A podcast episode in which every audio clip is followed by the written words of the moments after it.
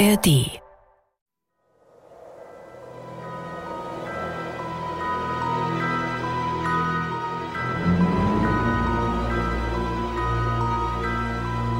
Die Alte versteckte die junge Braut hinter einem großen Fass und hieß sie still zu sein, wie ein Mäuschen. Reg dich auch sonst nicht, denn nachts, wenn die Räuber schlafen, wollen wir entfliehen. Ich habe schon so lange auf eine Gelegenheit gewartet. Bald kam die gottlose Rotte nach Hause.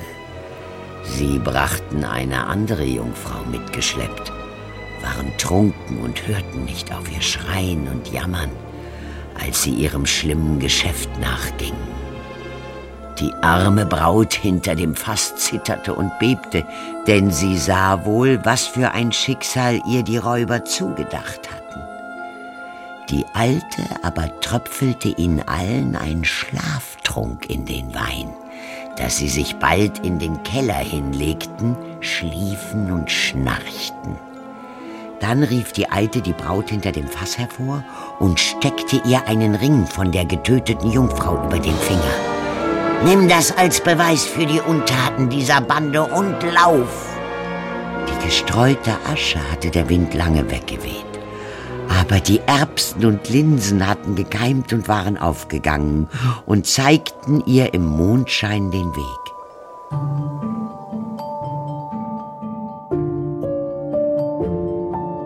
Märchen und Verbrechen. Die Brüder Grimm. Kriminalakte 01. Der Fall Räuberbräutigam von Viviane und Leonhard Koppelmann. Dritter Teil Die Identitären.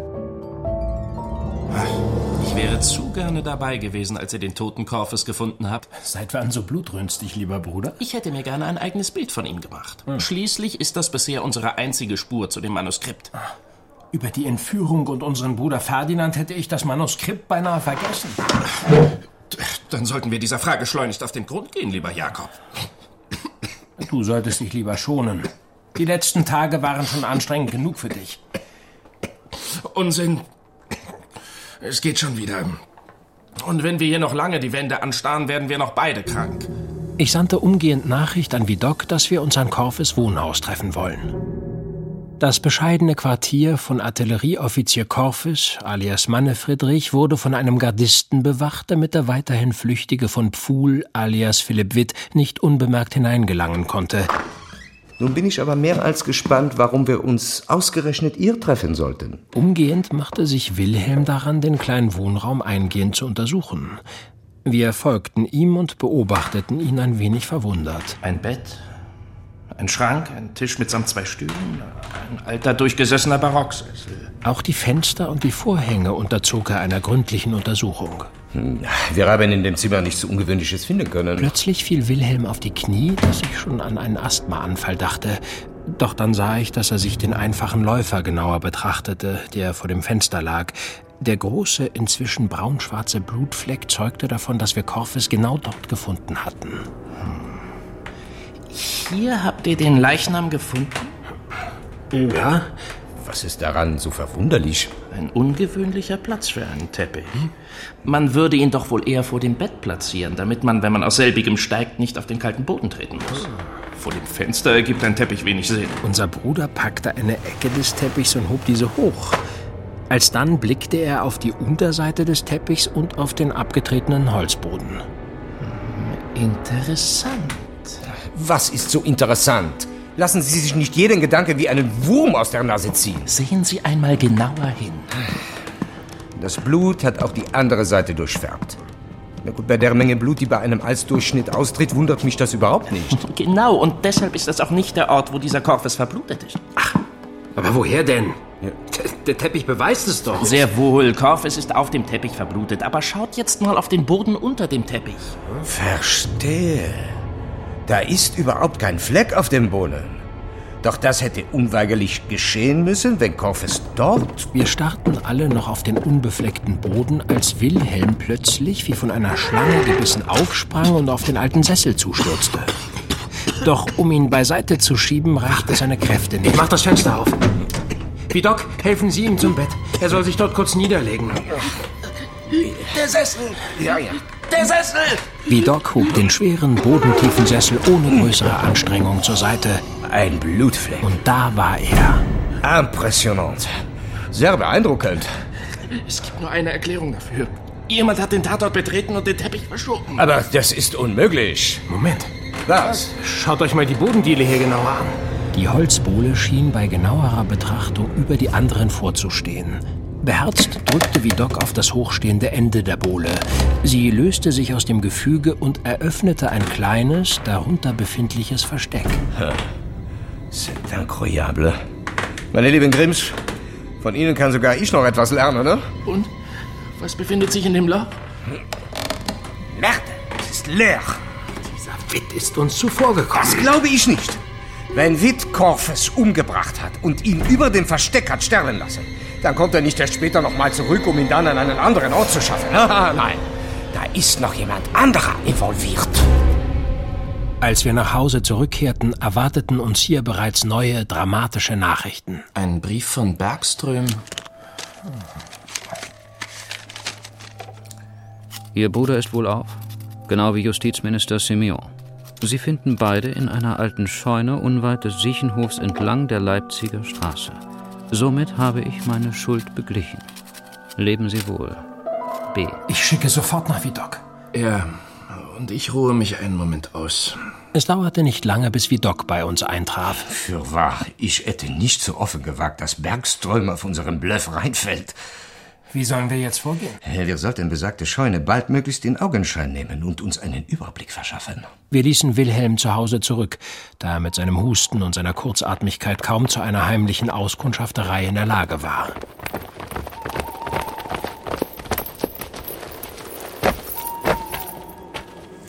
Dort. Sehen Sie das schwache Licht? Dann hat der Engländer also nicht gelogen. Wir müssen näher an die Scheune heran. Wir hatten unsere Pferde in einiger Entfernung des Siechenhofes unbemerkt zurückgelassen und waren nun in aller Stille an die Scheune herangeschlichen. Wir sollten endlich ein Exempel statuieren. Nur ein toter Franzose ist ein guter Franzose. Hört, hört! Was ist mit dir, Ferdinand? Hast du damit ein Problem? Von Mord war nie die Rede. Wenn wir ihn jetzt freilassen, können wir vielleicht noch auf Gnade hoffen. Das alles hier ist ein großer Fehler. Bis Skrupel ist es nun zu spät. Sieg oder Tod! Sieg oder Tod! Sieg oder Tod! Da stand er, unser unglücklicher Bruder, und raufte sich verzweifelt die Haare, während die drei anderen Männer ihre Degen kreuzten. In einer Ecke im Halbdunkel lag der Justizminister, geknebelt und gefesselt.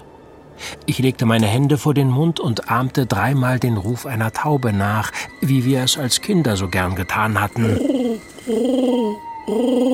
Kaum hatte Ferdinand das Zeichen vernommen, blickte er auf. Für einen Moment vergewisserte er sich verschreckt, ob die anderen auch etwas bemerkt hätten. Aber nur Ferdinand hatte meinen Ruf gehört. Alsdann nickte er kaum merklich und schien erleichtert. Nun mussten wir nur noch einen Plan zur Befreiung der beiden fassen. In Deckung! Was? Reiter! Eben gerade so konnten wir uns noch in ein Gebüsch ducken, ehe der Reiter dicht an uns vorbeipreschte. Kurz vor der Scheune zog er fest am Zügel, sodass sich sein Pferd sofort unter ihm aufbäumte. Sieg oder Tod! Philipp Witt, alias von Pfuhl. Besagter Witt schwang sich von seinem Ross und augenblicklich ging das Scheunentor auf. Zwei der Männer kamen heraus und während der eine das Pferd in die Scheune führte, begrüßte der andere den vermeintlichen Oberst skeptisch. Sie sehen ganz anders aus, als wie man sie uns beschrieben hat. Vielleicht war Ihr Gewährsmann betrunken, als er mich getroffen hat. Aber was ich ihm bald übergeben kann, wird mehr als ein Zeugnis für mich sein. Da sind wir aber gespannt. Schon morgen Abend wird uns eine reizende junge Dame das Pamphlet bringen, das Sie so sehnlichst erwarten. Das Metternich-Papier? Und dafür übernehme ich den Justizminister. Entführung und Erpressung ist für euch Grünschnäbel doch eine Nummer zu groß. Die Hanna Rabe von Pappenheim. Die reizende junge Dame, von der Witt gesprochen hat? Wahrscheinlich. Es wäre zumindest ein Versuch wert. Dann machen Sie sich gleich in der Früh auf den Weg zu ihr. Ich halte derweil ihr die Stellung. Ich eilte nach Hause. Wilhelm war es Gott sei Dank wieder wohler, so dass wir uns umgehend auf den Weg zur Frau Rabe von Pappenheim machen konnten.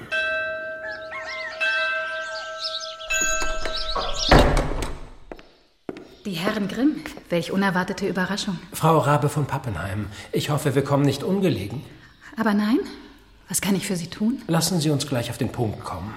Wir wissen aus sicherer Quelle, dass Sie im Besitz des vermissten Manuskripts sind. Aber. Seien Sie vernünftig. Wenn Sie Schlimmeres verhindern wollen, händigen Sie uns das Manuskript umgehend aus. Ich. Philipp Witt, alias Oberst von Pfuhl, sitzt in unserer Falle. Und wenn Sie nicht wollen, dass die Falle auch über Ihnen zuschnappt, kooperieren Sie mit uns. Aber es ist nicht so, wie Sie vielleicht denken. Die junge Frau stand wortlos auf, ging zu einem Sekretär und holte daraufhin aus einer Schublade das vermisste Manuskript hervor.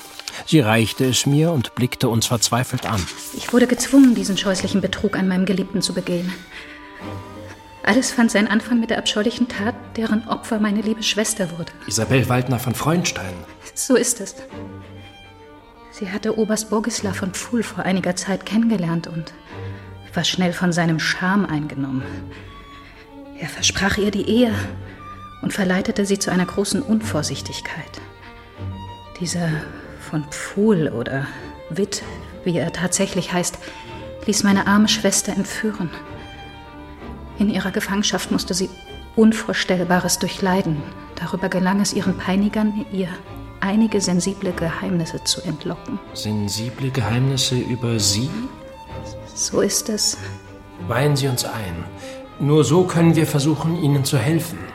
Wie Sie ja schon wissen, bin ich die Geliebte des Grafen von Fürstenstein. Doch das ist noch nicht alles. Nach seiner Heirat mit Gräfin Adelaide von Hardenberg trennte mein Geliebter sich von mir. Ich war untröstlich, liebte ich ihn doch von ganzem Herzen. Mein Mann ist schon seit langem kein Gefährte mehr und ich war so einsam und traurig. Sprechen Sie bitte weiter. Seit unserer Ankunft 1808 bei Hofe bin ich Kammerzofe der Königin Katharina von Westfalen. So lernte ich auch König Jérôme Bonaparte kennen. Und lieben? Ja, das darf niemals publik werden. Natürlich nicht. Das ist noch nicht alles. Ich bin in Erwartung eines Kindes. Des Kindes Königs. Und deshalb haben Sie das Manuskript an sich genommen? Es blieb mir keine andere Wahl. Eines Tages standen dieser Witt und sein Kompagnon Corfus vor mir und drohten mir, mein Geheimnis am Hofe bekannt zu machen, wenn ich ihnen nicht dieses Manuskript besorgen würde. Also bestellte ich Pierre Alexandre zu mir. Den Grafen von Fürstenstein. Und brachte das Manuskript in meinen Besitz. Noch in der Nacht übergab ich es Corfus, doch es ist wohl irgendwie zu einem Streit zwischen den beiden Erpressern gekommen, wie ich später erfahren musste. Jedenfalls erhielt ich am nächsten Morgen Nachricht von Witt, dass er dringend auf das Manuskript warte. Ich war verzweifelt, hatte ich das Manuskript doch längst an Corfus ausgehändigt. In meiner Verzweiflung wollte ich Corfus aufsuchen und zur Rede stellen, doch als ich ihn in seiner schäbigen Behausung aufsuchte, fand ich ihn tot. Ich überlegte. Wenn Witt immer noch dringend auf das Manuskript wartete, dann hatte Corfus es ihm nicht ausgehändigt und es vielleicht in seiner Wohnung versteckt. Der Zufall kam mir zu Hilfe, denn unter seinem leblosen Schulterblatt sah ich, wie eine der Holzdielen sich etwas aus dem Gefüge gehoben hatte. Mit dem Mut der Verzweiflung packte ich den Leichnam Corfus und zog ihn zur Seite. Und tatsächlich, dort unter der Lache getrockneten Blutes befand sich ein Geheimfach und darin das Manuskript. Sie haben den Leichnam bewegt und nachher noch den schweren Sessel über den Blutfleck geschoben? Ich weiß selbst nicht, woher ich den Mut und die Kraft für all das genommen habe. Dann nahmen Sie wieder Kontakt zu Witt auf. Ich soll ihm heute im Schutz der Dunkelheit das Manuskript zu einer Scheune am Siechenhof bringen. Was für ein Erkennungszeichen haben Sie ausgemacht? An meiner Kutsche sollen eine rote und eine grüne Laterne leuchten. Sehr gut. Statt ihrer wirst du, Wilhelm, mit der Kutsche fahren. Ich nehme das Manuskript an mich und eile sofort zu Vidocq, damit wir den überraschenden Zugriff auf die Entführer und Witt besprechen können. Bitte seien Sie vorsichtig. Dieser Witt ist zu allem fähig. Wilhelm, du wirst dich mit zwei Pistolen bewaffnen und nicht zögern zu schießen, wenn dich Witt in der Kutsche angreift. Gut. Ich werde tun, was nötig ist. Ich fand Vidocq noch immer in dem Gebüsch versteckt, wie ich ihn verlassen hatte, und berichtete ihm von der geplanten Übergabe. Das Überraschungsmoment ist auf unserer Seite. Die Gruppe wird sich bestimmt teilen. Ihr Bruder und einer der Männer werden wahrscheinlich in der Scheune zur Bewachung der Geisel bleiben. Witt und die zwei anderen werden die Kutsche anhalten und sich in den Besitz des Manuskripts bringen wollen. Trauen Sie es sich zu, äh, von hinten an die Scheune zu schleichen? Und in dem Moment, in dem Wilhelm und ich die Männer an der Kutsche stellen, Ihren Bruder und den Justizminister zu befreien. Ja, mit einem Entführer werde ich wohl fertig. Äh, Wenn Sie den Entführer ausgeschaltet haben, schlagen Sie Ihren Bruder Ferdinand nieder und schießen neben ihn in den Boden. Sind Sie wahnsinnig? Warum sollte ich das machen? Wir wollen doch vermeiden, dass der Justizminister später Ihren Bruder identifiziert. Also müssen wir ihn glauben machen, dass Ihr Bruder bei der Befreiungsaktion ums Leben gekommen ist. Und offen, dass die Entführer sich nie mit Klarnamen angesprochen haben. Sie sind genial. Das bemerken Sie erst jetzt. Achtung! Da hinten nähert sich eine Kutsche. Eine rote und eine grüne Laterne. Es geht los. Ich spannte beide Hähne meiner doppelläufigen Steinschlosspistole und schlich mich zum Hintereingang der Scheune. Durch die Ritzen der Scheunenwand konnte ich sehen, wie Witt zusammen mit zwei der Männer das Scheunentor aufschob und zur Kutsche eilte. Zeit für meinen Einsatz. Keine Bewegung. Sie sind verhaftet. Da seid ihr. Unsere Rettung. Ich tat, wie mir Vidocq geheißen und schoss dann in Richtung meines Bunkers. Weitere Schüsse fielen und ich hoffte nur, dass sie nicht Wilhelm oder Vidocq galten. Diesen Moment der Ablenkung nutzte der Entführer, den ich eigentlich stellen sollte, und griff mich an. Dabei löste sich der zweite Schuss aus meiner Pistole. Der Leib meines Angreifers stürzte schwer auf mich und riss mich mit zu Boden. Jakob! Alles in Ordnung mit Ihnen? Ich glaube schon. Ach, warten Sie, ich helfe Ihnen. Äh, Wilhelm, äh, helfen Sie dem Justizminister. Bringen Sie ihn zur Kutsche und fahren Sie sofort mit ihm ins Schloss. Mache ich. Monsieur Simeon, können Sie mich hören? Sie sind gerettet. Ich bringe Sie ins Schloss. Können Sie aufstehen? Stützen Sie sich auf mich. So ist gut. Unser Bruder Wilhelm führte den benommenen Justizminister aus der Scheune. Also waren er und Vidocq bei der Schießerei unversehrt geblieben. Alle drei Entführer und Witt allerdings waren tot. Was? Ah, was, was ist passiert? Jakob? Du bist gerettet, Ferdinand. Aber warum hast du mich geschlagen? Mein lieber Bruder, du solltest dich lieber fragen, warum ich dich nicht fester geschlagen habe. Es tut mir leid, Jakob, dass ich uns alle in solche Schwierigkeiten gebracht habe. Kommen Sie alleine klar. Wer ist das? Darf ich vorstellen? Monsieur Vidocq. Ein Franzose? Und stell dir vor, er hat dir das Leben gerettet. Und wenn ich Ihnen noch einen Rat geben darf. Es wäre besser, wenn Ihr Bruder Ferdinand für einige Zeit das Land verlassen würde. Nur so lange, bis sich ein bisschen Staub über die Sache gelegt hat. Bald hatte sich auch Justizminister Simeon weitestgehend von seinen Verletzungen erholt. Zu unserem Glück aber ist seine Erinnerung an die schrecklichen Erlebnisse ausgesprochen vage. So kann er nicht mal genau sagen, wie viele Entführer ihn bewacht haben. Bleibt jetzt nur noch zu überlegen, was wir nun mit dem Manuskript tun. Wilhelm, Vidocq und ich saßen in unserer Wohnstube etwas ratlos über das Corpus Delicti gebeugt. Wenn wir Le Camus oder dem König das Manuskript überreichen, ist die junge Frau Rabe von Pappenheim nicht mehr zu retten, no? Bedenkt, das Leben eines ungeborenen Kindes steht mit auf dem Spiel. Können wir uns denn nicht eines Tricks bedienen, der es so aussehen lässt, als wäre das Manuskript nie verschwunden? Wir haben ja schon viel erreicht, aber Zauberei war bisher nicht Teil unserer Talente. Nun ja. Sie haben eine Idee? Ich kenne den einen oder anderen Trick. Ach ja? Aus Ihrer sogenannten Abenteurerzeit? Ja. Sagen wir so. Ich habe schon das eine oder andere Mal gesehen, wie ahnungslosen Passanten unbemerkt die Geldbörse entwendet wurde. Ah, interessant. Naja, und was in die eine Richtung geht, Ist auch in die andere möglich. Oh, Sie überraschen uns doch immer wieder, lieber Vidocq. Wir arrangierten also ein Treffen mit dem Grafen von Fürstenstein in unserem Hause und baten ihn, seine Dokumententasche mitzubringen. Sie wäre von ungeheurer Wichtigkeit für die Lösung des Falles. Ich kann mir zwar keinen Reim darauf machen, was meine Tasche für einen Zweck haben kann, aber bitte, hier ist sie, Monsieur Vidocq. Äh, merci. Ah, Nanu, was ist denn das? Zu seiner gespielten Verwunderung zog Vidocq aus der zuvor vermeintlich leeren Tasche das verloren geglaubte Manuskript. Aber das ist völlig unmöglich. Und doch sehen wir es alle mit eigenen Augen. Das Manuskript war immer in eurer Aktentasche, Graf. Ich kann mir das nicht erklären. Das Wichtigste ist doch, dass keiner zu Schaden gekommen ist. Ja, Sie haben recht. Aber Habt ihr denn nicht nochmal in die Tasche geschaut? ich habe die Tasche umgedreht, als ich den Verlust bemerkt habe. Vielleicht wart ihr einfach mit den Gedanken nicht ganz bei der Sache? Die Aufregung. Die neuerliche Begegnung mit eurer Geliebten. Die Aussicht, bald dem Kaiser gegenüberzustehen. Oui.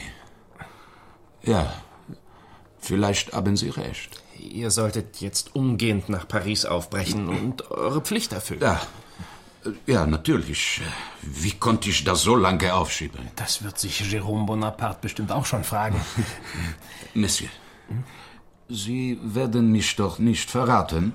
Wir schweigen wie ein Grab. Und ich werde euch begleiten, damit euch unterwegs auch gewiss nichts geschieht. Kommt. Bon. Ich erwarte Sie dann draußen, Vidocq. Meine Kutsche steht für uns bereit. Ich komme sofort. Auf bald, mein Lieber. Ich hoffe, wir sehen uns wieder. Gewiss doch. Wir ergeben noch ein ganz formidables Ensemble. Ne? Bientôt. Und mit diesem versöhnlichen Ende schließe ich meinen Bericht. Lieber Louis, ich bitte dich um höchste Verschwiegenheit, denn angesichts der zahlreichen Verwicklungen ist nichts von alledem für die Öffentlichkeit gedacht. Wilhelm hat aber ein Märchen zu Ehren dieser Ereignisse in unsere Sammlung aufgenommen. Es soll den Namen der Räuberbräutigam tragen.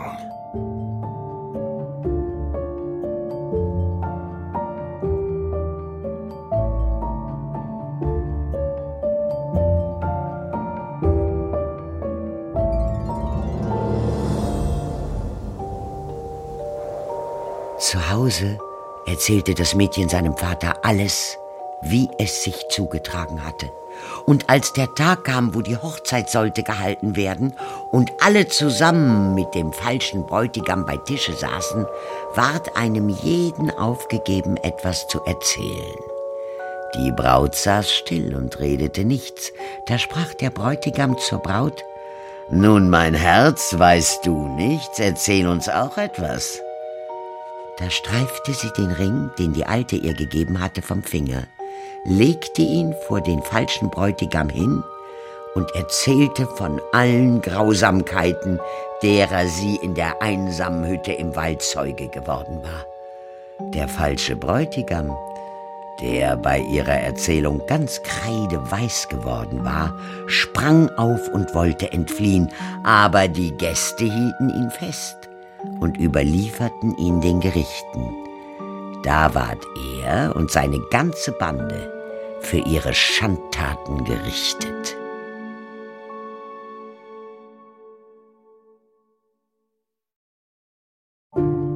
Endlich geht es weiter. Märchen und Verbrechen, die Brüder Grimm. Kriminalakten 11 bis 15. Alle Folgen der dritten Staffel ab sofort exklusiv in der ARD Audiothek.